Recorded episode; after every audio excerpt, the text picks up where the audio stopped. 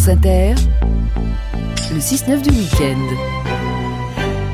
Patricia Martin, pour votre revue des expos, vous nous emmenez ce matin à Rouen. Ça se passe au musée des Beaux-Arts pour l'exposition Une saison des saints, euh, avec des œuvres du 15e jusqu'à aujourd'hui. Et vous en parlez avec le, conservateur du musée. Il y a énormément, énormément de dessins au musée des Beaux-Arts de, de Rouen. Ils ont une collection absolument extraordinaire. Et nous avons effectivement au bout du fil le commissaire de l'expo pour en parler, Didrik Backeus. Bonjour. Bonjour. Le musée des beaux-arts de Rouen est une référence en matière de, dessin Oui, c'est une des plus belles collections euh, de dessins, notamment de dessins anciens et de dessins du 19e siècle.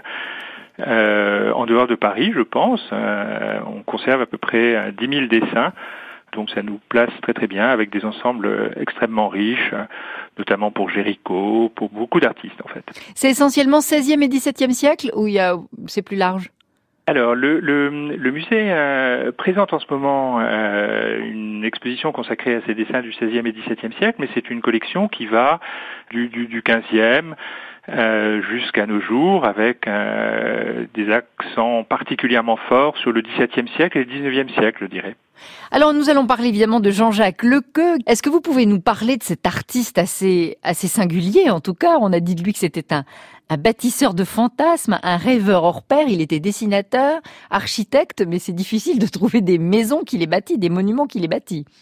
Oui, Jean-Jacques Lequeux, c'est une figure euh, alors qui, doit être absolument euh, inconnue du grand public parce que c'est un, artiste dont on ne voit les œuvres pratiquement nulle part.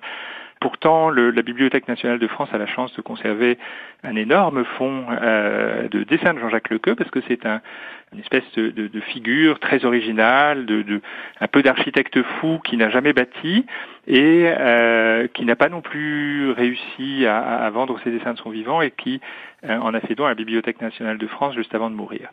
C'était un, un, architecte qui était né à Rouen en 1757, qui a été formé à Rouen avant de, partir à Paris pour suivre sa carrière euh, quelques années avant la fin de l'Ancien Régime, qui travaille un petit peu dans des grandes agences d'architectes, en particulier dans celle de Soufflot, qui a bâti le, Panthéon, euh, mais qui n'arrivera jamais à s'établir à son compte et, qui, à un moment donné, euh, va, va s'enfermer dans une pratique un peu euh, obsessionnelle du dessin euh, qui est extrêmement originale. Mais on a dit de lui que c'était un architecte raté. C'est méchant, c'est faux de dire ça.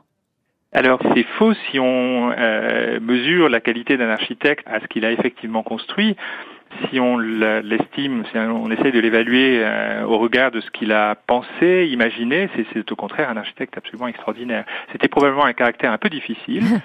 Euh, je pense que c'est une des raisons de son échec professionnel, si vous voulez, dans, dans le sens d'une carrière classique. C'était euh, aussi quelqu'un qui avait été formé à l'école gratuite de dessin de Rouen, qui était plutôt euh, une institution qui était destinée à former des artisans. Et donc, il est, on pourrait dire qu'il n'est pas rentré dans la profession par la grande porte et que dans la société d'Ancien Régime, ça lui a, ça lui a nuit. Comment est-ce que vous pourriez définir, enfin, quelle est la spécificité de, de ces dessins, que ce soit la plume, que ce soit l'aquarelle, que ce soit au, au lavis? C'est quelque chose de très sensuel? Alors c'est quelque chose de très sensuel. C'est quelqu'un qui a. Euh, on peut pas d'ailleurs. Je, pense qu'on peut pas le réduire uniquement euh, à son statut d'architecte, hein, même si c'est quelque chose qui compte beaucoup dans son œuvre. Euh, c'est quelqu'un qui va euh, pratiquer d'autres genres. Hein. C'est quelqu'un qui va euh, s'intéresser à l'érotisme, s'intéresser à l'histoire naturelle.